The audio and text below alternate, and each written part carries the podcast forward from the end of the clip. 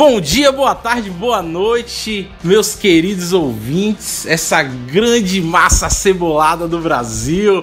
Estamos começando aqui mais um Preto, por favor. E dividindo a mesa comigo, temos aqui nosso amigo Dilson. Diga aí, Dilson. E aí, meu amigo Glaubão, vou te falar, quem tá trabalhando com publicidade nessa eleição tá ganhando uma grana preta, meu amigo. E o trocadilho, preto, por favor. Muito bem, edição. E hoje a gente vai estar tá debatendo aqui, aqui nessa mesa calorada. Vamos começar falando das entrevistas da política recentemente, um pouco dos candidatos aí da história, é um pouco como está sendo a publicidade, já que Dilson puxou isso aí. Começar aí com nada polêmico, o nosso achegado Ciro Gomes do PDT. Ciro Gomes, nosso conterrâneo aqui do Nordeste. Mentira, não vou fazer esse sotaque não, que... Porque essa semana a gente teve o, as entrevistas do Jornal Nacional, né? E o primeiro a ser entrevistado foi Ciro Gomes. E eu lembro que em 2014 teve as entrevistas também. Por sinal, Eduardo Campos foi entrevistado no Jornal Nacional e mataram ele no dia seguinte. Mataram ele no dia seguinte. Informação, isso aí é informação. Bomba, bomba. E Ciro Gomes abriu essa entrevista, né? Vamos falar um pouquinho do, do, nosso amigo Ciro. Cirão da massa, somos todos Ciro, como ele gosta de propagar aí. Ciro, ele tem 60 anos, né? O candidato aí, um candidato à presidência. É advogado, foi deputado estadual, deputado federal, prefeito de Fortaleza, governador do Ceará. Fortaleza, minha cidade querida. Foi ministro da Fazenda na época de Itamar Franco, ministro da Integração Nacional na época do Lulinha Paz e Amor e candidato à presidência em 98 e 2002. 2002 que ele estragou, né, a candidatura dele à presidência quando ele falou aquele absurdo da Patrícia Pilar, que a função dela era dormir com ele. Mas não vamos ficar falando mal dele aqui. É bom a gente dar uma alfinata no, no, no, no, Ciro, porque quando a gente alfinetar o Bozo também, não vai vir os, os eleitores do Bozo quebrando o cacete na gente. O negócio é que a gente é niilista, a gente não quer que ninguém vença, quer que um macaco tião vença. e a gente começa aí pela entrevista do Jornal Nacional, né? Comparando aí, como já começou a comparar as entrevistas anteriores. É. E aí a gente vê algumas questões aí de críticas a Lava Jato, algumas comparações aí com o cachorrinho do Tocavalcante. Essa história, nossa, ó, falando das entrevistas do Jornal Nacional, acho que no bloco da Marina a gente fala, a gente quebra mais o pau neles. Mas eles, eles têm como objetivo pressionar o cara. Botar ele num, numa situação ali de questionamento excessivo até o cara perder o controle ou não, né? Começaram falando do, do Ciro sobre a Lava Jato e sobre ele ter falado que o Ministério Público tinha que entrar na caixinha, o que é também da besteira ele falar. É, é, o problema do Ciro é um problema que também acontece com o Bolsonaro. Falta um filtro de palavras no cara, velho. Falta na, na hora dele chegar e falar, eu vou botar o Ministério Público na caixinha. Explica que nem o povo sabe o que é isso. Eu vou botar na caixinha ele fala, ah, mas na hora de falar com o povo a gente tem que falar de forma simples. Nem o povão sabe. Botar na caixinha, pô. A pessoa pode associar aí a prisão, né? Você é louco. Ou, ou silenciar, né? Vamos silenciar o. O caixinha do Cavalcante que você levantou foi o negócio do dia lá do, do. acho que foi no domingo que teve um, um juiz que ele era. Ele tava provisório, ele tava como interino. E ele mandou soltar o Lula ele era de algum interior. E aí outro juiz em Curitiba mandou prender de novo, e mandou soltar, mandou prender, aí ele fez essa comparação com o cachorrinho do Tô Cavalcante, que eu rolei no chão de casa de rir, velho. Eu só faltei subir no lustre de casa e ficar grudado assim, de tanto maluco que eu fiquei na hora. Mas assim, é, eu, eu vi algumas pessoas também comentando em relação a essa questão do filtro, do Ciro ser um cara muito embativo. É, teve uma entrevista dele, eu não me recordo se foi na, na Globo News ou foi em outro local, que mostrou um vídeo ele indo no protesto na época de governador do Ceará e rasgando cartazes é. dos estudantes e tal. Mas assim, eu vejo algumas pessoas também falando que, pelo menos, o grande Bozo e o Cirão da Massa são sinceros, né? Sincero. Essa falta de filtro deles pode levar a uma sinceridade que realmente o povo quer não é que nem o nosso amigo lá de São Paulo, que vamos falar mais tarde, o Geraldo Alckmin, que é aquele típico político, aquele cara que vai falar tudo que você quer. Picolé de chuchu, né? Nós vamos trabalhar para criar emprego, voltar a confiança do país e assim o investidor de fora vai poder vir investir e comer o nosso rabo. e, e aí é algo que eu fico me pegando, assim, o que. Será que realmente é necessário esses tipos de filtro no, nos candidatos assim, Ciro. Você percebeu que nas últimas entrevistas ele se conteve mais, né? É. Até na do Jornal Nacional ele. Tendo um coaching de. Bolsonaro e Ciro estão gastando uma grana com coaching de como se comportar, como falar, não se ceder e tal. Eu acho que esse crescimento dessas personalidades que são desbocadas, vamos falar assim, tem muito da identificação do povo. As pessoas se identificam com essa, com essa, com essa pessoa que fala, é desbocado, é o tio do WhatsApp, né? O Bolsonaro é o tiozão do WhatsApp personificado em candidato à presidência. E o Ciro é o tiozão daqui do Nordeste, que é um pouco mais. é mais atendido por esquerda. Eu gosto do Lula, mas pero no mútil. Entendeu? Então é isso. É, mas aí a gente vê algumas polêmicas também que foram puxadas durante a, a aquele confronto ali não foi nem um debate, foi um verdadeiro confronto. Um embate. Um, é, um, um embate, um justamente. Um embate ali no Jornal Nacional. Que tiveram algumas acusações, né? A polêmica aí envolvendo o Carlos Lupe, o presidente do PDT. É, é o, o, mal do Ciro, né? É a coisa dele ser desbocado. O Carlos Lupe, ele, na cabeça do Ciro, e assim pro contexto geral, é um cara limpo, entre aspas. Todo político está sendo investigado de alguma forma. É, não tem como fugir disso. Então, o, o Carlos Lupe, ele foi investir. Ele, ele, tá, ele ab, abriu um inquérito contra ele. Na hora que o Ciro falou, eu boto minha mão no fogo pro Lupe, eu falei, não, não é possível. Aí eu fui no Google e eu não achei nada. Só que depois a Lupa verificou, né? O site Lupa, que eu elogio. É um site que tá fazendo um trabalho da zorra nessa eleição, que tá faz... vendo os discursos de cada candidato e checando se é verdade ou não. E eu vi o Lupe realmente responde por inquérito, ele é réu. E o Ciro falou que não era. Aí isso pegou mal, cara. Ficou, ficou um minuto ali, ele o Bonner, é réu, não é réu, é réu. Mas as crianças discutindo quem foi o, o artilheiro do Campeonato Baiano de 1997. Foi Luizinho, foi Zé Pedrinha, foi Luizinho. Porra, velho. Não sei, eu acho meio arriscado assim essas posições. É, por ele ter sido o primeiro candidato, o pessoal ainda foi buscar depois e tal. Sim. Mas a gente percebe assim nas outras entrevistas que houveram certos, é, certos discursos que foram levantados ali por Bonner e pela Renata. pela Renata Vasconcelos que se contradizem um pouco, né? Alguma, algumas coisas e tal. Do Carlos Lupe realmente eu não, não sabia em si desse envolvimento polêmica política que teve com ele, né? Pelo fato dele ser o presidente do PDT.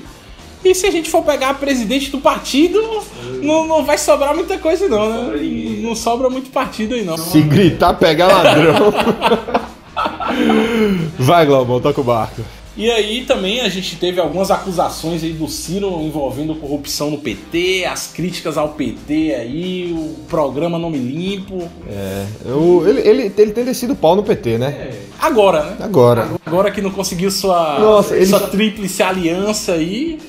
No Globo News, puta, ele falou um negócio. Assim, o Ciro ele tem, ele tem umas coisas que eu gosto, velho, na hora que ele fala. Ele falou um negócio que ele fala: ah, se for mesmo o Lula candidato e for pro segundo turno com o Bolsonaro. Aí ele fala: não, eu tapo o nariz e voto 13. Cara, eu me identifiquei. Porque quando você votar num candidato que você não quer votar, eu votei para prefeito num candidato que eu não queria, eu tapei o nariz e votei lá. o programa Nome Limpo do Ciro é, ele, ele, ele falou, né, que vai tirar o nome do. do... Me salva Ciro, já tem a hashtag, né? Limpa meu nome Ciro. E o, o, o problema desse, desse, dessa proposta do Ciro foi que era só uma coisa, eu vou tirar o seu nome do SPC, mas não tinha um. um, um não, ele não tinha explicado ainda. E ele criou o manualzinho dele, a cartilha. É, e resolveu mostrar no Jornal Nacional. Mas eu acho que foi uma decisão na hora ali do Jornal Nacional de não, não deixar mostrar a cartilha. Acho que foi na hora. Você falou, não, não deixa o cara mostrar nada, não. Tanto que no dia seguinte o Bolsonaro levou lá o. A gente vai falar isso lá na frente. tá ok! Tá ok! Tá. Quer criança isso pras criancinhas? Eu não sei imitar o Bolsonaro. Eu não sei imitar o Bolsonaro. Isso é ridículo eu ficar imitando aqui. Então foi isso. Ele resolveu mostrar a cartilha lá no Jornal Nacional. O Bonner não deixou. Deve ter recebido uns berros no ponto. Não deixa! Deixou e foi isso. E é, é engraçado assim. Depois eu vi uma. um- uma discussão é, falando que foi acordado com os assessores que eles não poderiam levar Isso. material eleitoral, né? Pra, pra o- os debates lá, né? E. Só que eu também. Isso só foi comentado depois que Bolsonaro levou a cartilha. Então Exatamente. fica aquela dúvida se só foi depois desses dois, pros outros também não levarem e tal. Não, não tem como muito saber, assim, que a Globo é um pouco iluminista, assim. Eu sou, ó, como, como bom teórico da conspiração que, que eu sou e que você também é, eu tenho pra mim que a Globo decidiu ali na hora. Foi na, que o editor ali, que é o cara que fica mandando a, a corta pras câmeras, né? Ele decidiu na hora, não deixa mostrar não, e depois a gente conversa. É, eu, eu tenho também minhas dúvidas em relação a isso. Acho que a gente já pode falar da Cátia Abreu, né? Em sequência. É, Eu queria pontuar só uma questão do No Limpo, porque eu acho muito. Eu tava comentando isso esses dias. É muito complicado você falar assim, retirar o nome das pessoas do SPC. Talvez ele até consiga, sei lá, pegue um dinheiro de algum lugar e tire, mas o problema do brasileiro é a mentalidade, cara. A gente que vive aí nessa. vê essa grande massa cebolada aí. Não adianta, ele vai tirar a dívida do cara lá de mil reais. Pro cara é uma oportunidade de uma nova dívida, entendeu? Não, não vai adiantar muito. Eu tava lendo e conversando com um amigo sobre esse programa do Ciro, Nome Limpo, e ele tem uma inspiração parecida com consórcios, com letras de consórcio. Ele provavelmente vai criar grupos de 5 a 10 pessoas, e esse grupo vai estar unido ali. Se alguém ficar devendo, o grupo assume a dívida do, do cara que, de- que ficou deve- que é devedor. O problema disso é que quando você tem um, isso é um princípio do consórcio. Existe isso no consórcio que você tem um grupo e se alguém deixar de pagar, o grupo todo tem que assumir ou o grupo todo perde com isso. Só que o consórcio você tem uma premiação no final. Você vai ganhar um carro no final. O programa Nome Limpo, você só vai limpar seu nome que já tava sujo há 15 anos, 10 anos. Tem gente com nome sujo há 12 anos, entendeu? Então, é algo arriscado. Tem chances do governo adquirir, assumir essas dívidas e começar a criar uma bolha. Esse é o problema. Eu não tô longe de mim querer ficar falando, eu não sou economista e não quero criticar o, o programa do Ciro antes mesmo dele implementar. Estou falando que o que eu li ali nessa parte tem chances de criar uma bolha. Pode ser que não, ele pode ser que corrija ali, ele faça uns remendos e o programa pode ser que dá certo. dê certo caso ele ganhe, né? Mas tem esse porém. Só vendo o programa em ação, né? Pra saber até mandar um recadinho aí, por favor, no bem que desbloqueie o meu cartão e tire meu nome do SPC. e aí a gente vai para outros campos agora, a questão da segurança pública, né? Foi levantado lá. Seu irmão foi governador do Ceará e agora o Ceará tá em segundo lugar no índice de. O Ceará nunca cresceu tanto quando a família Gomes assumiu em 1847. E é, é um negócio complicado, né? Eu acho que foi até levantado também a questão. Ele falou que. Que o problema foi que o acordo que São Paulo fez com o PCC, outra polêmica aí de Alckmin também que a gente vai falar, Polêmica. e que aí foi tudo para esses interiores, veio aqui por Nordeste. Tem gente que fala que o problema do PCC não foi o acordo. Tem gente que, como o Ciro, pensa que foi ah, o Alckmin sentou lá com o líder do- do- dos líderes do PCC e fez- fecharam um acordo. Vocês não fazem o de vocês, a gente diminui a criminalidade, tá tudo lindo, vocês continuam fazendo o negócio de vocês. O que eu acho é que não foi assim. Eu não tô defendendo o Alckmin não, mas sabe o que eu acho que aconteceu? Foi que o PCC conseguiu matar as, as cabeças das organizações criminosas que estavam, o Comando Vermelho, o Primeiro Comando, que era do Rio de Janeiro e que pode ter ido para São Paulo. Ele conseguiu dominar, como o tráfico, o Escobar, o, o cartel de Medellín conseguiu. E com isso, a- a- a- as guerras dentro da favela entre as facções diminuíram. E isso, só essas guerras, só a ausência dessas guerras, você diminui o o número de, de assassinatos e o número de mortos no estado. Então isso pode ter influenciado muito a, a- aos números de São Paulo terem reduzidos. E o São Paulo hoje acho que é a capital mais segura do país, que tem o menor. Então eu acho que pode ter sido aconte- aconteceu isso com programas de segurança pública do Alckmin. Mas eu acho muito improvável um- um acordo com o PCC, sabe? Acho muito. A, a- a chance de dar merda. Você tem noção que se vaza realmente Isso. um áudio, um vídeo de um secretário ou um assessor do Alckmin falando, depondo contra isso. Acabou o PSDB. Acabou. É terraplanado. É Dresden pós Segunda Guerra. Entendeu? Então eu acho, acho bem provável. E aí a gente vai pra Cátia Abreu, né? Essa grande lutadora do agronegócio. Do Miss, desma Miss Desmatamento. Ela é do Mato Grosso, né? Acho que é Tocantins. Tocantins. É. O, se, o ele, se o ouvinte tiver aí com o computador, bota é, Cátia Abreu e Sônia Guajajara. É Guajajara mesmo. Ela é a vice do Boulos. A, a grande Guilherme Boulos. A, a Sônia tá entregando uma motosserra de ouro pra Cátia Abreu, cara. Porque ela, ela é considerada a Miss Desmatamento, velho. Pra você ter ideia como. O, o, o, o Ciro não conseguiu ninguém da esquerda para apoiar ele. Ele ficou isolado. Ele culpa o PT até por ter isolado ele. Que o PT pegou o, PS, o PC do B e não deixou o PSOL Aquela fazer aliança com ninguém. Caneta de anão, né? Aquela perneta de anão que o PT lançou ali contra ele. Então o Ciro ficou isolado e teve que fazer uma chapa puro sangue com o PDT, né? O Ciro é do PDT, aí pegou a Cátia Abreu, que votou contra o impeachment. Ela era do PMDB, lembrando. Ela foi expulsa do PMDB porque votou contra o impeachment e foi pro PDT. Porque ela era do PMDB, mas é aquela ala PMDB com pensamento mais de esquerda, menos, menos de direita, é, é, mais liberal, menos conservador, né? Liberal que eu digo no âmbito social. Então, a Cátia Abreu, ele escolheu a Cátia Abreu principalmente para criar uma imagem boa com o pessoal do campo, do agronegócio, da agroindústria. Com a bancada ali ruralista. Só que ela é queimada. Ela é queimada com o pessoal do campo. Tem, tem esse porém, né? E segundo eu estava vendo é, algumas pesquisas de uns analistas políticos e é um provavelmente vai ser a segunda ou a primeira maior bancada, né, de deputados federais vai ser a bancada ruralista. A BBB, né? É, é Bíblia, bala e É BBB? É, Bíblia, bala e boi. É BBB, Bíblia, bala e boi. Vai ser, vai, vai ser um negócio interessante ano que vem aí se isso concretizar, né? E, e, é engraçado porque uma dúvida que eu fiquei, você falou que a Índia Guajajara entregou uma motosserra de ouro. Eu queria entender como é que o PSOL, o grande PSOL, conseguiu uma motosserra de ouro. Esse é o é. ápice do capitalismo dentro do PSOL. Uma denúncia que eu tô trazendo aí. Não é uma motosserra de ouro, é, é, é bem pessoal mesmo. É um papelão desenhado com a forma de motosserra. Aqui, ó. Tá vendo aqui? É a Cátia Abreu aí. E é bom que a Cátia Abreu, ela tá com. Nossa, essa foto. Essa foto é um fenômeno.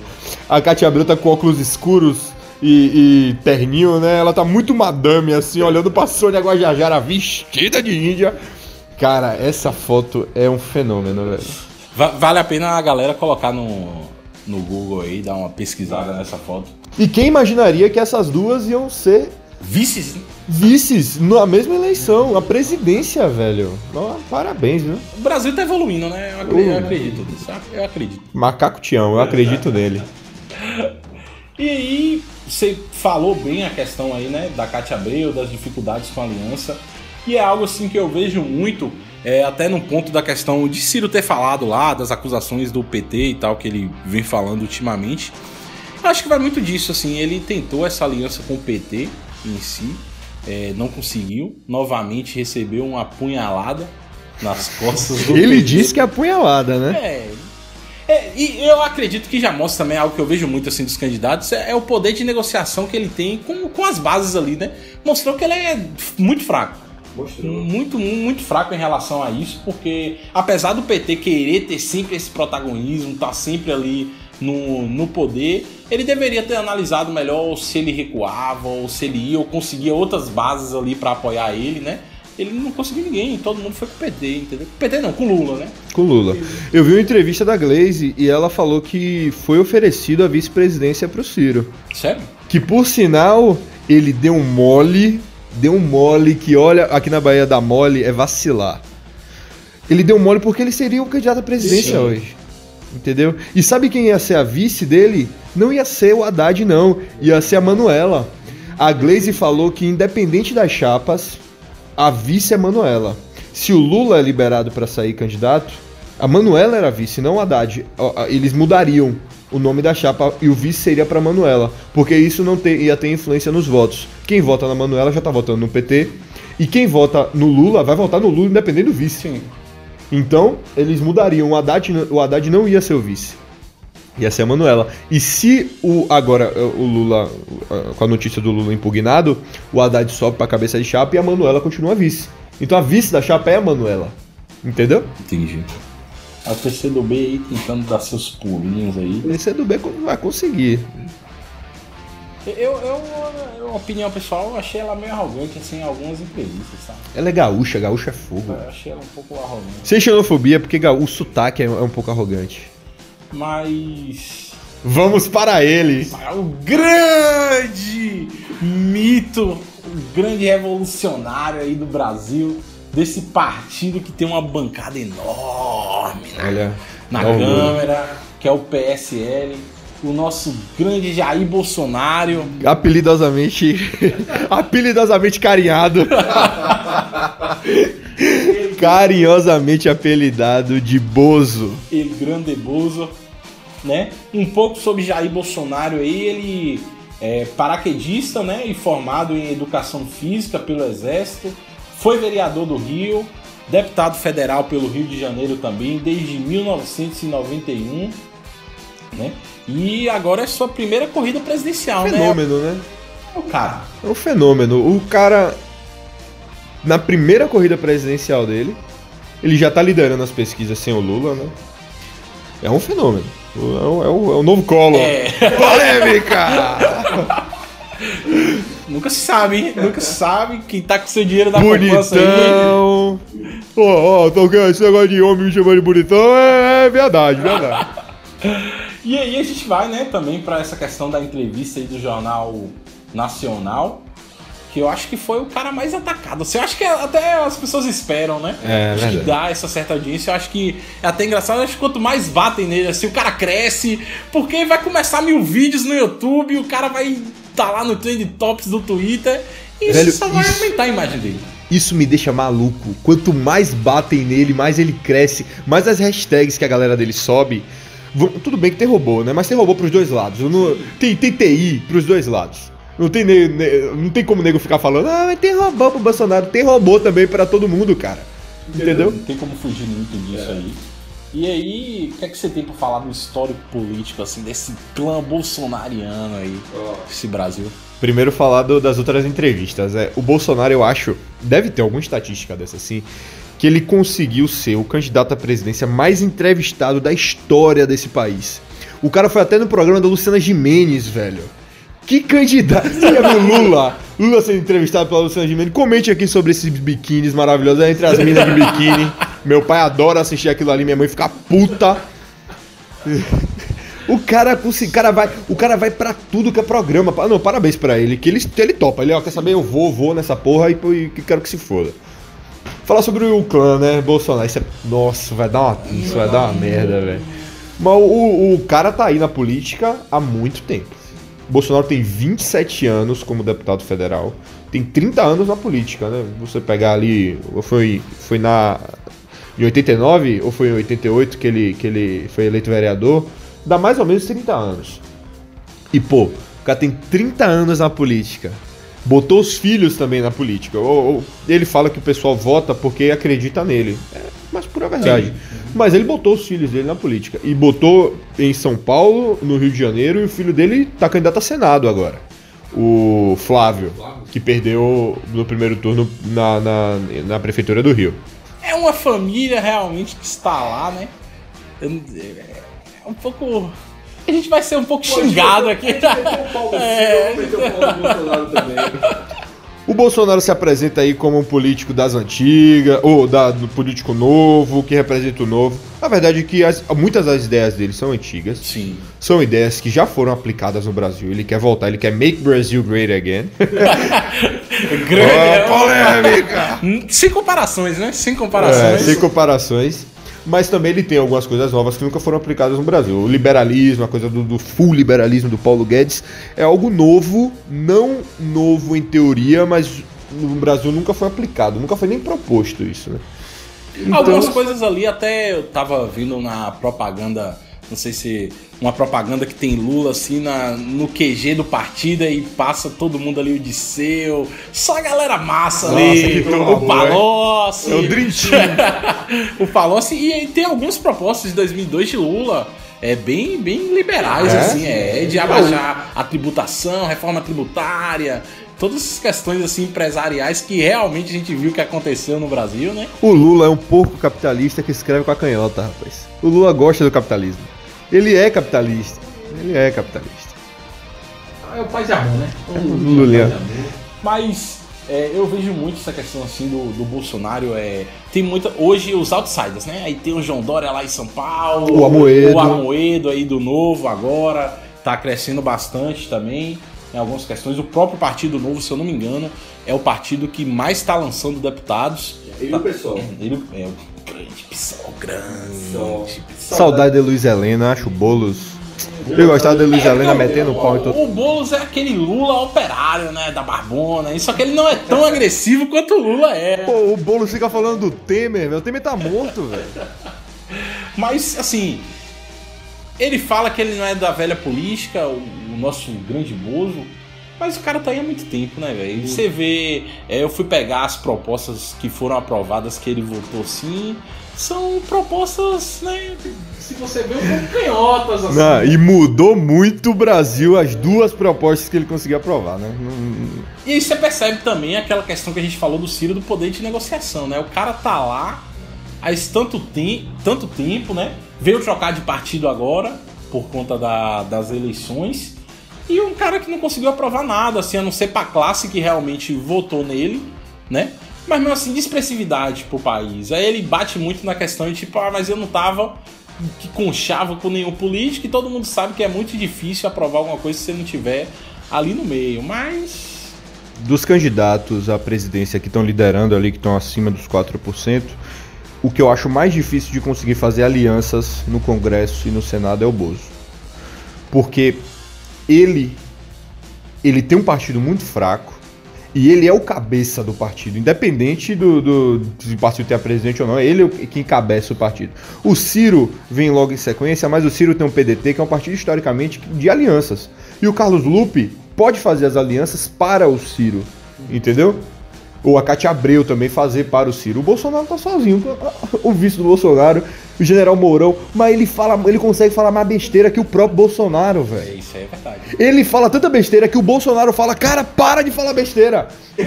tá faltando um coach aí, um social media pra é, esse Mourão aí, né? Com o Bolsonaro. mas é, o PDT é do Roberto Jefferson, né? É o do, Brizo, do Brizola. É do Brizola. que... Ah, é o do Brizola, né? Não, mas a polêmica agora, eu acho que o Roberto Jefferson é do PDT, né? É. Consultar aqui o pai dos burros. Acho que é que teve essa polêmica aí da do trabalhista, da filha dele, né? Eu, eu acredito que sim. PTB. Ah, PTB não, aí já é outra Mas enfim. Corta essa parte aí. Levantamos falso testemunho essa figura ilustre, Roberto Jefferson. Mas. Aí a gente puxa a questão também, né? Essa questão da nova cara na política e essa questão amorosa aí com o Paulo Guedes, esse relacionamento, né, que a gente tá vindo aí, que é um negócio acalorado, né? Ele e Paulo Guedes é algo que todo mundo tá falando. Tá mais falado que o tapete grenado Oscar. esse romance deles aí. Olha, o, o, esse eu acho que foi o momento que o quem vota no Bolsonaro e não abre vibrou no Jornal Nacional. Porque o Bonner perguntou ah, se acontece alguma coisa com Paulo Guedes, ah, se Paulo Guedes é, é, resolver sair do seu governo, ou até se o Paulo Guedes botar o pau na mesa e falar é isso ou eu saio, o que, que o Bolsonaro vai fazer, né? O Bolsonaro. Mitando! É, mitou, mitou. Olhou pro Bonner e mandou no, no, negócio do casamento, né, velho? Oh, no casamento a gente não se programa pra, pra terminar. Só faltou ele falar assim, você mesmo se divorciou aí, tá aí bebendo e fumando cigarro, chorando ouvindo Pablo, pô. O cara, esse, esse, esse tema aí é só polêmico. É, é, porque, assim, ele. É, algo errado, assim, que eu acho que ele se lançou foi em falar que ele não entende de economia ele não precisa entender. A gente sabe que os outros presidentes também, você pegar e Lula, Dilma, eles também não entendiam, mas eles procuravam passar isso justamente para o eleitor ter uma confiança, né? Então, é uma questão mesmo de estratégia aí dele, do próprio comissão, comitê de marketing dele aí, essa questão. Porque assim, você pegar Lula lá em 2002, falando sobre regime tributário. O que, é que Lula entendia de regime tributário e não deve nem entender? Cara, ele delegou tudo lá pro, pro ministro, né? Que se eu não me engano era o Palocci na época, o ministro da Fazenda. Mas ele pelo menos levou essa proposta ao público, que era algo que todo mundo duvidava. Tipo, Lula falando sobre isso e tal, e o Bolsonaro largar isso aí, cara, uma merda dessa. Minha grande crítica ao Bolsonaro é essa. Voltando só, você falou de Lula e Dilma. Lula e Dilma são opostos. A Lula é para formar. Oh, a Lula, eita. A o Dilmônio é, era formada em economia. Sim. Ela era formada em economia, só que ela não conseguia falar, velho. Ela tinha uma dificuldade grande em falar. O Lula não tinha formação nenhuma, só que o cara era o Saruman, velho. O cara abria a boca, meu amigo, enfeitiçava todo mundo. Tem um discurso do quem, quem tiver no computador aí ou no celular e tal. Tem um discurso do, do Lula na conferência, na cúpula da, das Américas, na cúpula das Nações das Américas, que ele fala, brother. O Bush, ele fica assim, ó, parado, olhando para ele, chocado. Porque o, o, cara fala muito bem. Tem que dar o braço a torcer. O Lula fala muito bem. Ele é um cara que convence, né? É, Cinco eu... minutos com ele ali, você volta nele. Você, você dá o treino. Puta velha. É uma famosa puta velha. Entendeu? Uma puta experiente. Então o Bozo, ele tá 30 anos na política, velho. E ele não, ele não, ele teve dinheiro e tempo para pagar um coach, para pagar um cara que ensinasse a ele a como falar sobre economia, ele, ou até como ensinar para ele o básico da economia, entendeu? O, o, o, o, entender do macro e micro do país, entender como funciona a gestão pública. Se ele entende, ele não consegue passar. Se ele consegue, se ele tem a capacidade de passar, então, então quer dizer que ele não entende. Um desses dois ele tá faltando. Ou ele é a Dilma, ou ele é o Lula. Ele tem a, característica do, da Dilma ou do Lula. Não tem como ele entender de economia e saber passar, porque ele não tá sabendo. E aí é algo também que é muito preocupante, assim, ser como ele hoje lidera né, as pesquisas aí sem o Lula. É, como é que ele vai conseguir dialogar né, com o presidente da Câmara, com o, o centrão ali em si das reformas dele de economia? Porque não vai ser o Paulo Guedes que vai lá. Tem que ser ele que vai lá, o, o assessor dele lá, né? É, e como é que ele vai dialogar com essa galera? Que só vai entrar raposa velha, todo mundo já sabe. Vai entrar uns novinhos ali, mas a raposada vai continuar ali. Parece 70% da Câmara vai se reeleger, né? Ou tem chances de se reeleger. Ou seja, não vai mudar picas nenhuma. Ele não tem alianças fortes, se eu não me engano, ele tem duas alianças só. Esse é o grande desafio, caso ele vença é, não ficar essa briga entre o executivo e o legislativo, essa briga entre ele e a Câmara, ou ele e o Senado. Porque se for assim, a gente vai ficar mais um ano e meio de governo Dilma, igual. A Dilma foi assim. A Dilma foi pra TV brigar com os bancos para baixar o, o, o crédito. Os bancos ficaram putos, a Dilma perdeu moral, teve que trocar o manteiga pelo Levi, aí desembestou o governo todo. Entendeu? Então essa briga entre um dos dois poderes lenha o governo. Tanto que o, o governo Michel Temer é a briga com o judiciário, que ele teve que fazer um aumento e já voltou atrás. O Temer é um cagão. Ó, Temer, você é um cagão, um brocha. É, é aquela questão, né? O governo do cara, o cara já tá ali morto, já caído e ainda. É melhor ele não fazer nada, pô. Se ele continuar fazendo, só vai fazer merda no governo. Mas Vamos lá, vamos falar do, do Bozo. Do Bozo, voltar pro Bozo aqui. Essa questão do, do namoro com o Paulo Guedes é, é, um cara assim que eu. Eu às vezes penso, porra, eu votar em Bolsonaro, pelo menos eu voto no Paulo Guedes lá, mas é, tem. Essa, tem essa questão, algumas pessoas ainda levam isso em, em consideração, né? Porque é um cara extraordinário, eu também acho assim que existem outros mil Paulo Guedes aí, também à disposição dele né? Mas ele é referência, o Paulo é, Guedes. É ele, o, o, a Dilma, o Paulo, ó, vou falar um negócio aqui para você. Isso é o Paulo Guedes que falou. A Dilma convidou o Paulo Guedes aí no Palácio do Planalto quando ela estava pensando em demitir o Manteiga, porque ela queria um neoliberal. E ela pensou em botar o Paulo Guedes como ministro da Fazenda. ela ofereceu o cargo a ele, só que ele falou, isso foi entrevista, o Paulo Guedes que falou, não sou eu que tô falando, é o Paulo Guedes. Ele falou que o presidente, o presidenta, não sei, na hora ele deve ter dado a fraquejada e falou, presidenta, presidenta, você vai você vai ficar infeliz comigo no, no, na, na Fazenda e eu vou ficar infeliz. Porque a gente não vai conseguir ter um diálogo ideológico Sim. aqui. Então acho melhor a gente não, não entrar nesse acordo. E ele disse que saiu de lá muito preocupado. Porque ele sabia que o país ia entrar numa, numa decrescente muito forte. E foi aí que a Dilma anunciou o Levi, que é um liberal, mas que é fraco demais, envolvido em, em, em corrupção, é foda aquela questão do respaldo, né? O cara não, não tem um respaldo necessário para estar tá assumindo o Ministério da Fazenda ali e levando as pautas em si. Mas aí a gente vai para um tema nada polêmico que é levantado ali pela Renata Vasconcelos da igualdade salarial, né? Que o meu salário ninguém também tem a ver com o salário que eu ganho aqui nesse podcast, viu? É, foi outro momento que a galera que vota no Bolsonaro pulou no lustre. Vai Corinthians! Foi um. Foi um... É, eu, eu, eu tava comentando até com você essa questão da igualdade salarial. Em um ponto, assim, eu, eu concordo com ele, assim, que ele não tem muito como obrigar né, as empresas a fazer. Ele fala, tá, tá lá na CLT. Eu acho que isso é, foi uma cagada. Cagada assim. É, ele falar que tá lá, todo mundo sabe que tá lá várias coisas, questão de o, o, brasileiro, o Estado tem que dar educação, tem que dar saúde, mas a gente sabe que ninguém segue essa porra. É, exatamente.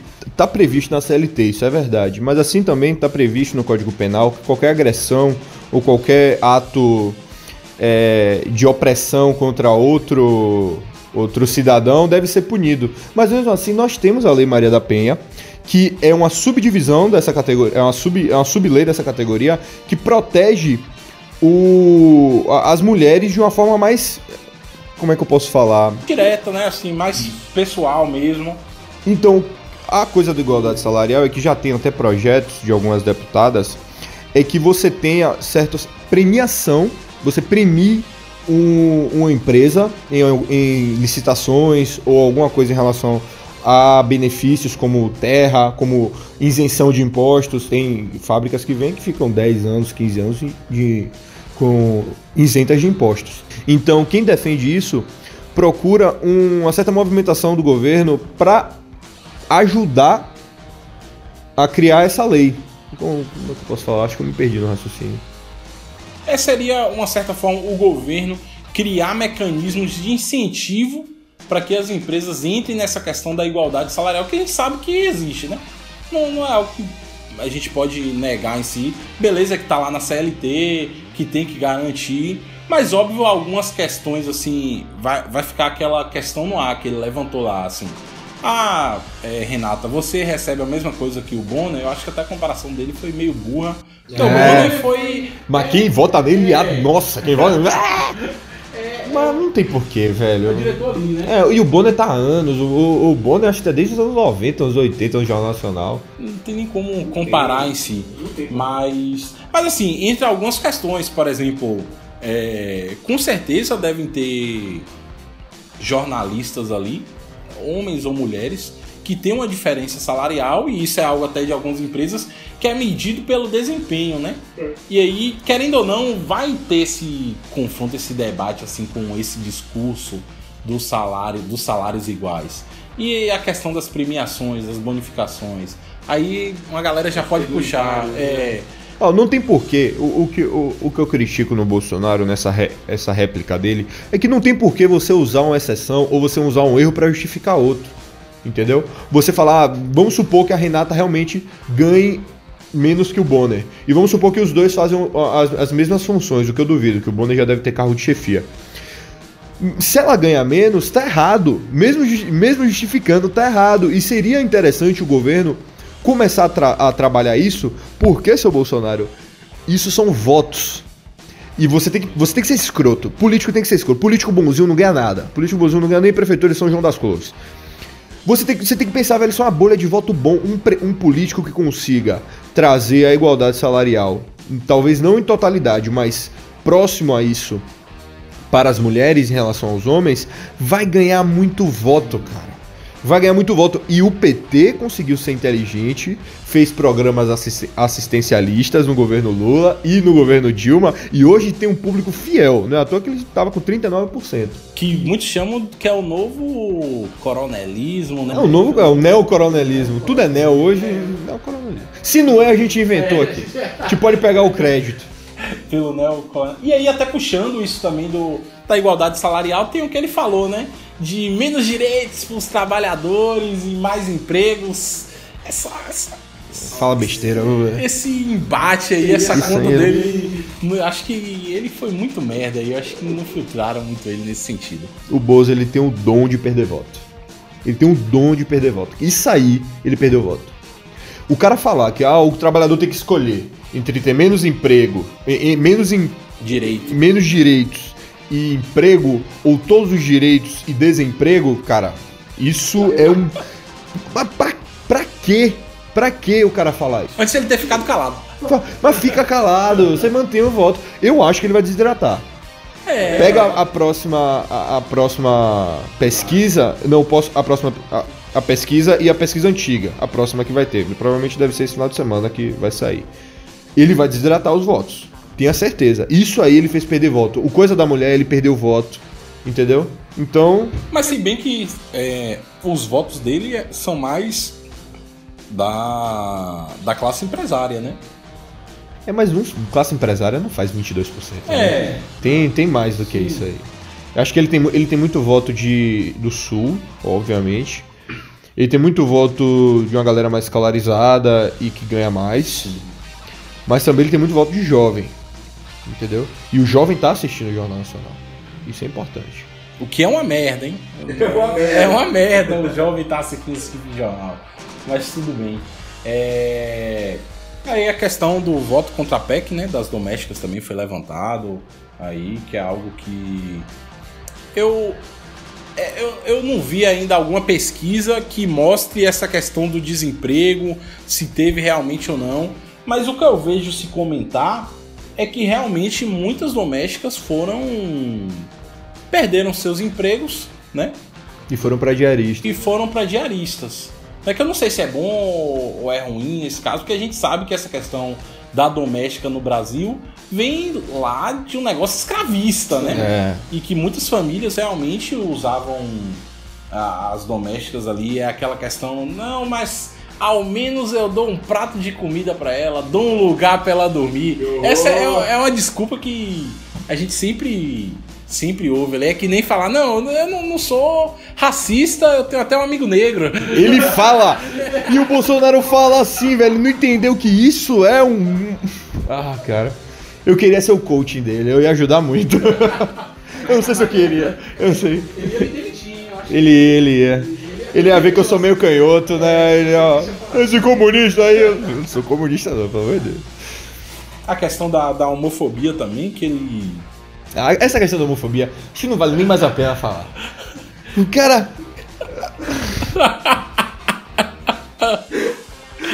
É velho. Que ele fala.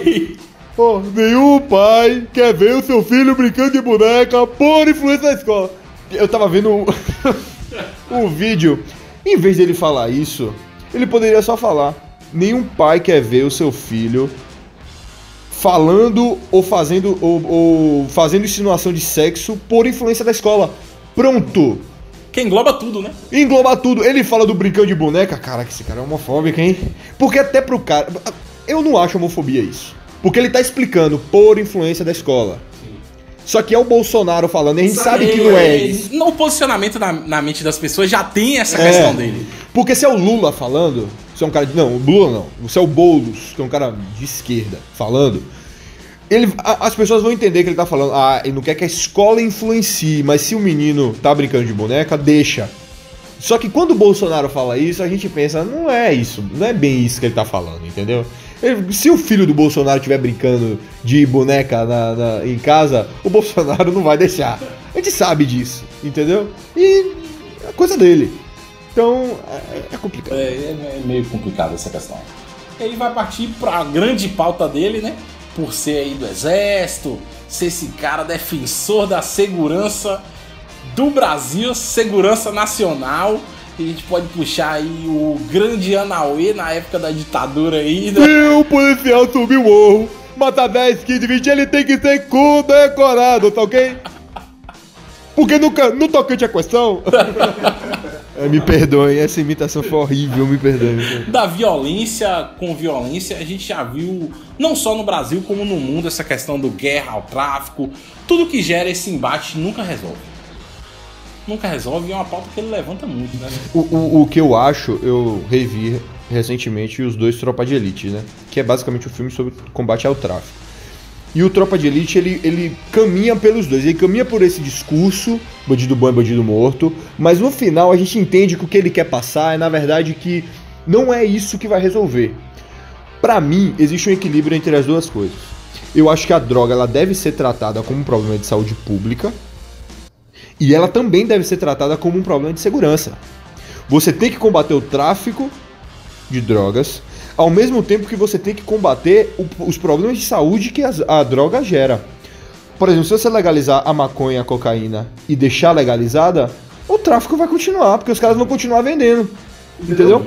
A coisa do você legalizar é você tributar aquela droga, você, você trazer pessoas responsáveis e, e trazer a droga de locais que são legalizados para o país de forma tributada, onde você possa rastrear essa droga.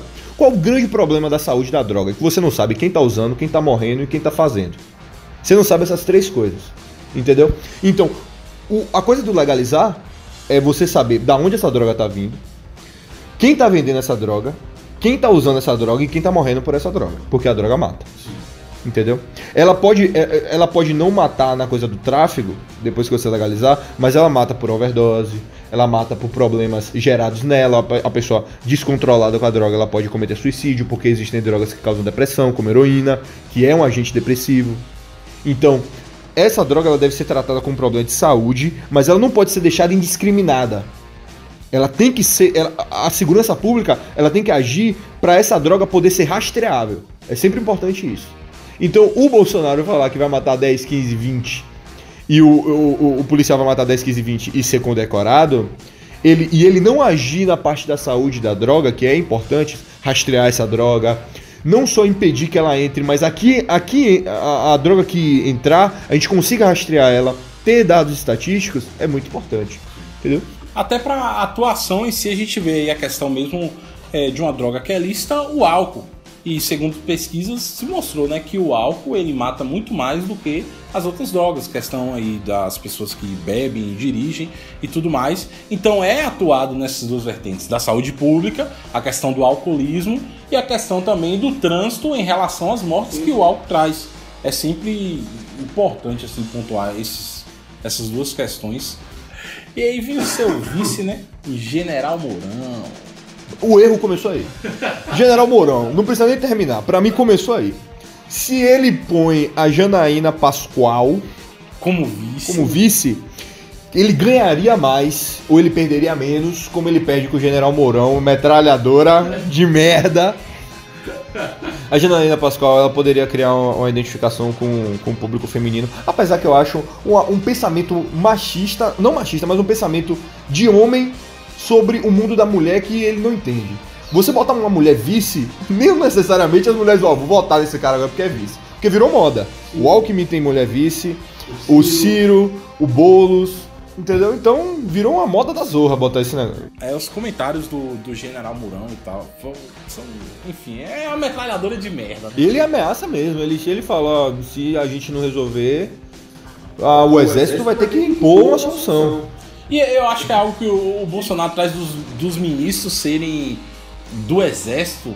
É, é algo assim que vai constatar muito ao pensamento da galera para a época da ditadura, porque era assim, né? E ele já tem essa imagem. Eu acho que é algo que ele pode desconstruindo ainda isso aí, né? Para você ter ideia, o primeiro ministro é, militar desde a abertura política foi agora com o General Vilas Boas, o, que é ministro da Defesa.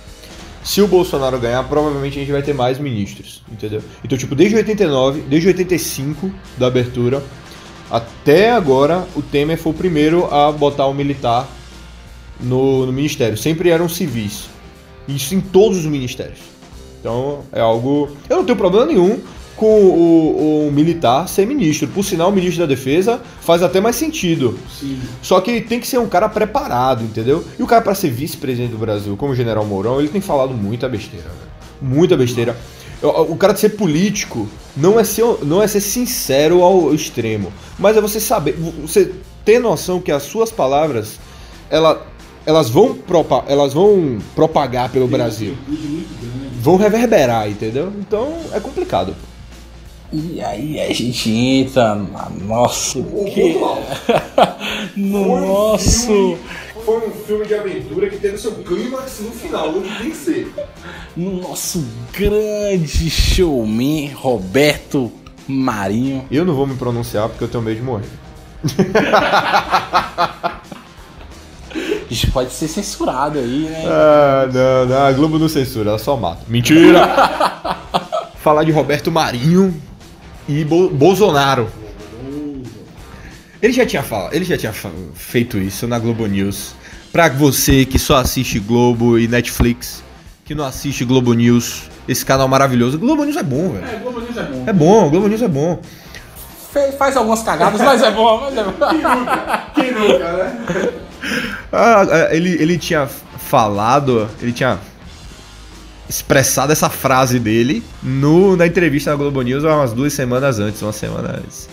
E é bom que ele começa a falar, o Bonner fala, o senhor vai falar isso aqui também? Sabe? Repare, velho. E ele vai lá e fala, né, que o, o, o Roberto Marinho apoiou o golpe ou revolução? Olha aí, golpe militar, foi golpe militar, pelo amor de Deus. Apoiou o golpe. Mas foi tudo dentro dos trâmites, hein? Foi tudo dentro dos trâmites. A noite de, a noite de 64 foi tudo dentro do legal. É, é, incrível, eu vi um documentário que falava sobre isso. E ele, ele, o começo do documentário era descrevendo como foi a noite. Só que ele não falava que era a noite de 64. E aí você fica de boa assistindo isso. Aí eles falam: sabe o que foi isso? Foi o golpe militar. Aí você fica: caramba, tudo ocorreu dentro do Congresso. Com. com os trâmites legais, né, velho? E até algo assim, é, se você pegar, eu tava, tava, vendo, tava lendo algumas coisas, e os quatro primeiros anos do, do golpe militar, a população apoiou, porque o Brasil vivia uma merda na época. E o medo do comunismo medo também, do comunismo. a coisa do, a estabilidade política. O Jânio Quadros tinha renunciado, tinha o João Goulart. Nossa, é, Brasil é... A gente não tá tão mal assim se a gente for pegar, né? Louquice, velho. E assim, e, e, quem assumiu que foi o Castelo Branco, ele era de uma ala dos militares que ele não, ele não tinha intenção de seguir o governo militar. A intenção dele era assumir a junta provisória e convocar eleições em dois, três anos. Só que tinha a ala dura, do, a ala, a ala dura dos militares que queriam o poder. E foi logo depois do, do, do Castelo Branco que eles assumiram e aí perpetuaram a, a, ditadura. Que aí veio o milagre econômico com o Médici, e aí depois uh, a economia afundou. Então, é complicado. Essa coisa do, do golpe militar que o Bolsonaro insiste em trazer só faz ele perder voto. É verdade. Só faz ele perder voto. O Bolsonaro, eu digo, ele é especialista em perder voto. Ele é especialista em. E principalmente, o voto é importante para ele no segundo turno. Porque chega no primeiro turno, ah, ele acha que ele tá liderando com 20, 20 e pouquinho. É, é uma coisa você ter 20, 20 e poucos, outra coisa é você chegar a 50 no segundo turno. Tem que lembrar que, no, que para ser eleito presidente do Brasil, você precisa de mais de 50 milhões de votos, velho. E na, na última eleição foi um negócio acirradíssimo. Ah, esse conseguiu e perdeu. E perdeu. Foi um negócio acirradíssimo. Aí na, na, na, na eleição passada, né? E aí entra as conspirações da retrógrada. É, eu não vou entrar nesse mérito, que aí a gente não consegue nem falar do próximo candidato. Fechamos o Bozo? Fechamos o Bozo. É, se a gente começar a picar o pau nele aqui, vai. Tomara. Olha, se você não gosta, se você tá ouvindo isso e não gostou que a gente falou do Bozo, pega os robôs e divulga o nosso podcast. Pega, joga nos grupos. Eu quero audiência. Entendeu? Grupo milha, é. grupo dos tios assim. Vai espalhando. Vai espalhando aí. Vai espalhando. E aí a gente vai falar do próximo candidato, o nosso verdadeiro político. Esse é. Esse é que é clássico, né? Mestrado, doutorado e PhD. É, em política, que é o nosso doutor Geraldo Alckmin do PSDB, né? Ele é um médico, anestesiologista. Nome complicado, um nome aí. Eu não tenho. Vi outro que, da- que foi vereador e prefeito de Pindamonhangaba. Né? Por sinal, uma, uma curiosidade aqui, temos dois candidatos pindamonhangabense, não sei, ou é pindamonhangabano, eu não sei quem é de Pindamonhangaba aí, se manifesta nos comentários. O Ciro também nasceu lá. O Ciro nasceu lá, mas foi logo novo, acho que com 4 anos, pro, Ce pro Ceará. Eu vi, na- foi na entrevista do Reinaldo Azevedo. É, Pindamonhangaba tá, tá revelando grandes nomes aí. Foi vereador e prefeito, foi deputado estadual, também por São Paulo, deputado federal, foi vice-governador. Detalhe que ele foi vice-governador no, no, no período do Mário Covas. O Mário Covas morreu e ele assumiu como governador. Ele foi vice-governador, se eu não me engano, por dois mandatos. E aí em 2001 o Mário Covas morreu, ele assumiu como governador e naquela época permitia, ele se elegeu governador de São Paulo em 2002. Pô, interessante, cara. Eu, eu não sabia disso. É, é, ele, foi, ele, ele foi governador de São Paulo em 2002 e aí ele saiu para correr para presidente em 2006. Como ele perdeu, ele ficou sem o governo do estado, mas acho que uh, foi o Serra que, que acabou sendo.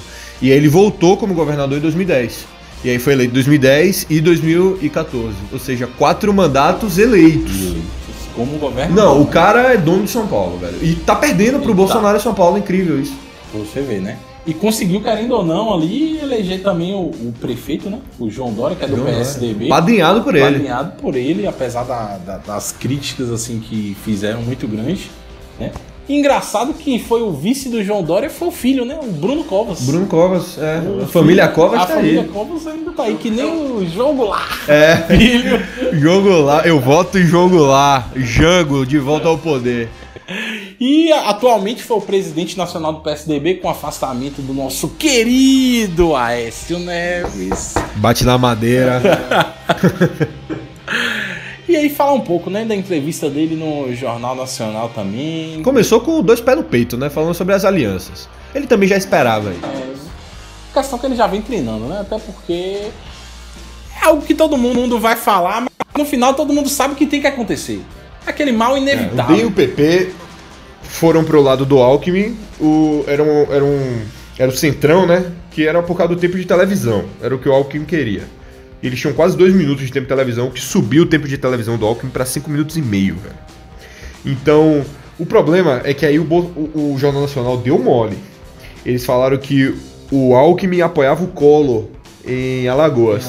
E isso é um erro juvenil. Quando você olha lá. Coisa de estagiário. Coisa de É estagiário. coisa de estagiário. Coisa de estagiário. Na pauta da Renata ali foi estagiário. E ela comprou a briga depois. No meio da entrevista ela voltou e falou: Não, apoia sim o governo Collor. Aí o, o Alckmin falou: Não, o Collor me apoia.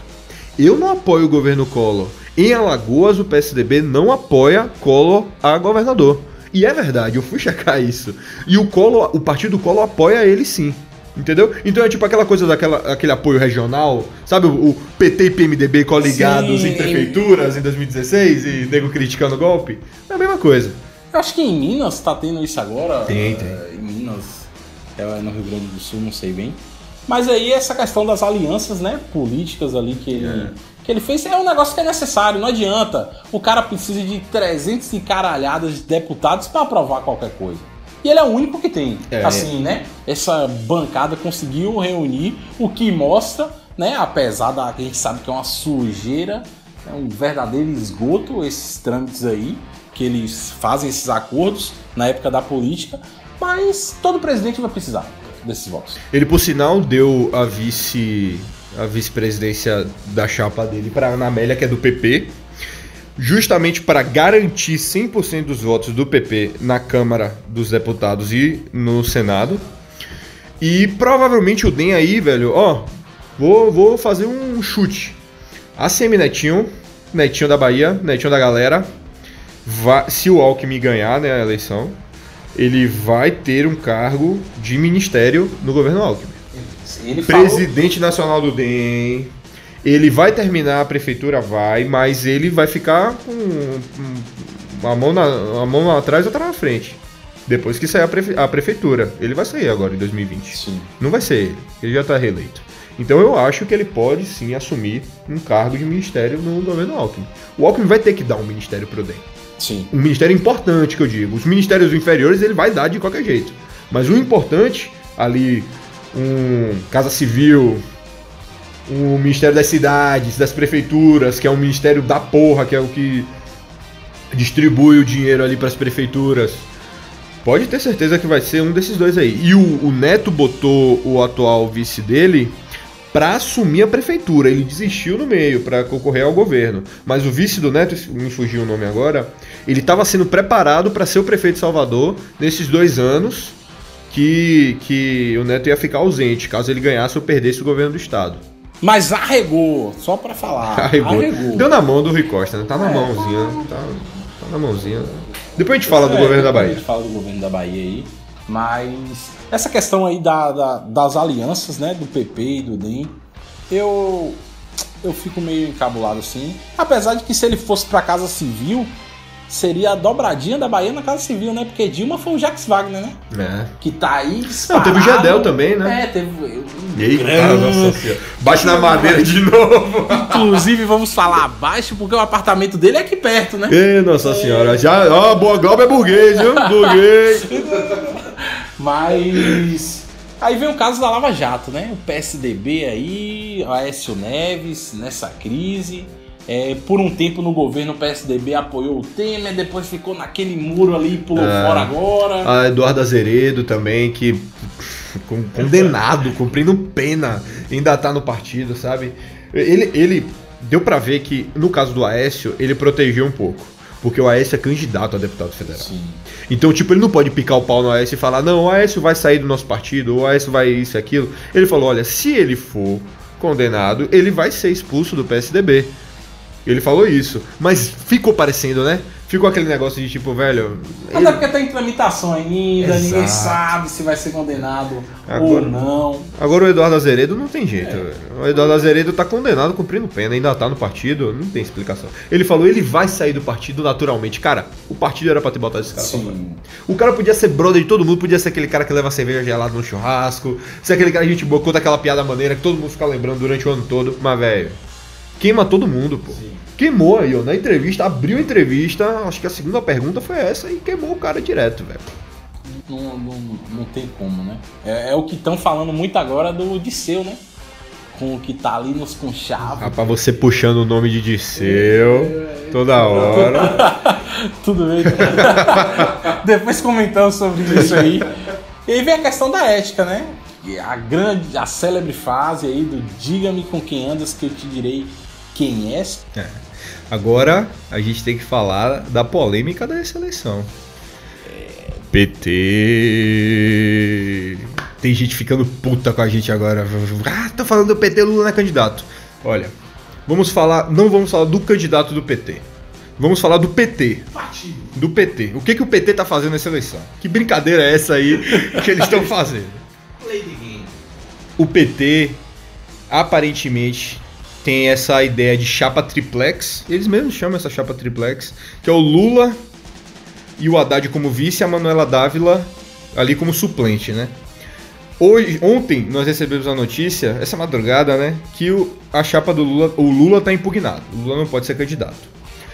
Parece que o PT vai jogar ainda assim com Lula, mas em teoria o Haddad seria o candidato à presidência, com a Manuela Dávila vice.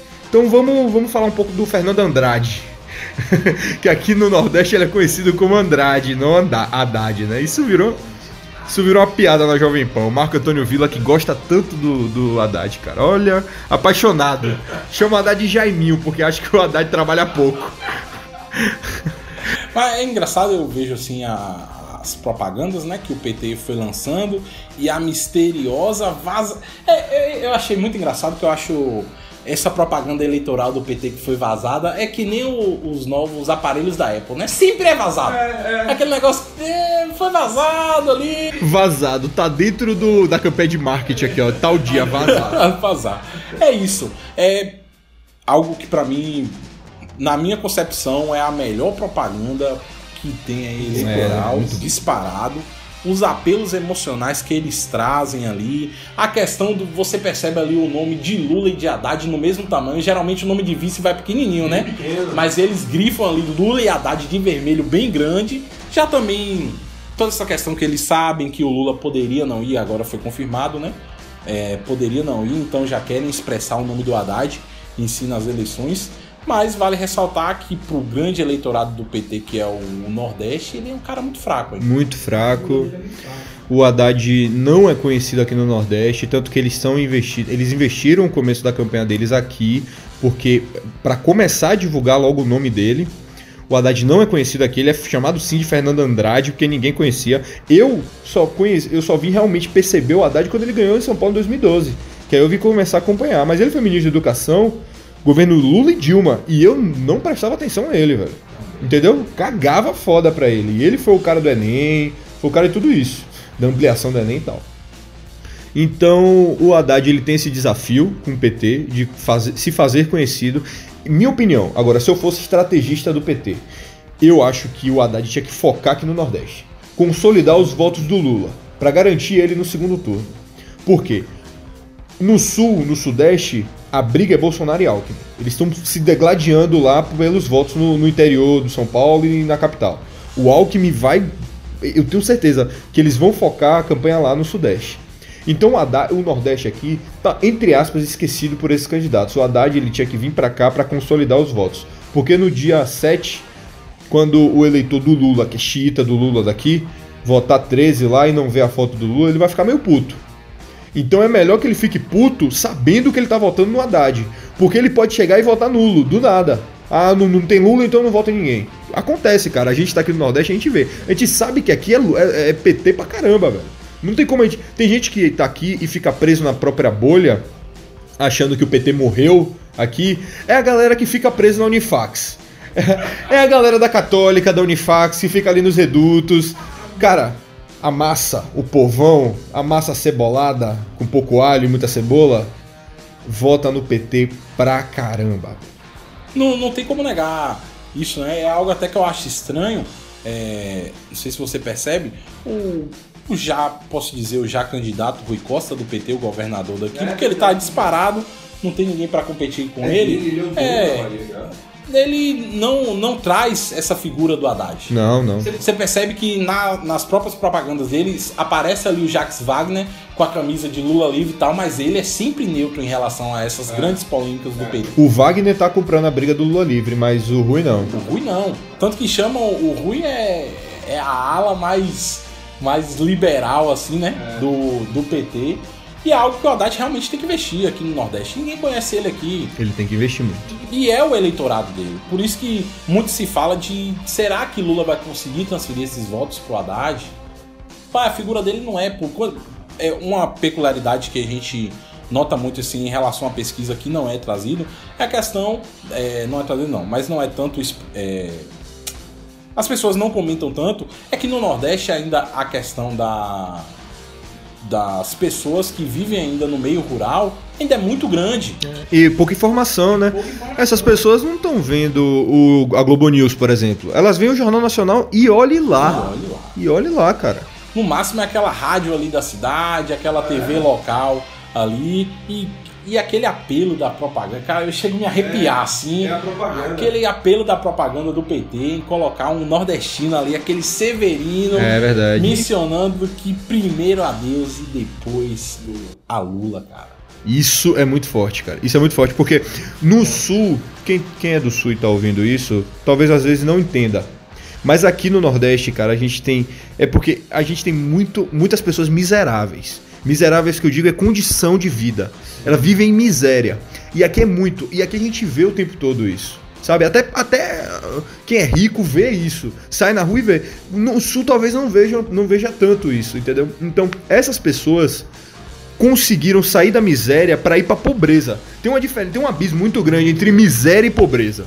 Cara, quem foi, quem foi miserável e hoje é pobre é rico em mente. Ele, ele acha que ele é rico. Porque uma pessoa miserável é uma pessoa que tá fudida mesmo. A pessoa não, não mora em nenhum lugar, a pessoa não tem nada, a pessoa não tem família, não tem nada. E o Lula ele conseguiu tirar, o governo petista conseguiu tirar essa pessoa da miséria e jogar na pobreza. Ele não jogou essa pessoa da miséria pra classe média, pô. Ele jogou nessa pessoa na pobreza. E essa pessoa tem uma dívida eterna com o Lula só por causa disso. Você pensa, como, velho? Eu vou ter uma dívida com o cara, o cara me tirou da miséria e botou na pobreza. Sim, eu tô fudido de qualquer jeito. Mas, cara, para quem foi miserável, Estar na pobreza hoje é uma vitória. É ter uma casa, É ter uma casa, tá devendo as parcelas. É ter um carro e, e, e tá com o nome sujo porque não conseguiu pagar o carro. Isso é pobreza, entendeu? Ou às vezes não ter carro, ter uma bicicleta, mas tá conseguindo é, levar salgadinho em obra. E isso é pobreza. Miséria é você não ter nada, perspectiva nenhuma. E querendo ou não, ainda é a- o Brasil ainda é um país assim pobre, né? Se a gente for ver em vários sentidos. E querendo ou não, é um eleitorado cativante ali, que aí tem todos esses partidos, o PCdoB, o PSOL tenta se dialogar com esse público. E aí é a grande dúvida, né? É de, aí existem, eu acho que vai existir agora os dois cenários. Haddad e Bolsonaro, segundo turno, ou Alckmin e Bolsonaro. A gente já considera que a Marina vai desidratar, né, velho? É, né, Que a Marina perde força, né, é velho? aquele negócio, né? Ninguém morreu pra ela se elevar, que nem na época de Eduardo. Ai, ai, Deixou no ar. Mas. É isso, com, com isso encerramos o programa. Obrigado pela sua audiência, pela sua paciência. O Glaubão falou tudo. Vai, Glaubão, se despede aí, vai. Novamente, pessoal, muito obrigado aí pela audiência de vocês. A gente continua daqui, vocês daí. Espero que vocês tenham curtido muito. Esse programa é o primeiro, né? É o Copilot. É, o Copilot nosso aí. A gente vai tentar gravar mais outros episódios acompanhando esse cenário, essa verdadeira latrina política que tá esse Brasilzão. Política da América Latrina. E é isso aí. Valeu, pessoal. Tenham um bom dia, boa tarde ou boa noite. Forte abraço e até lá.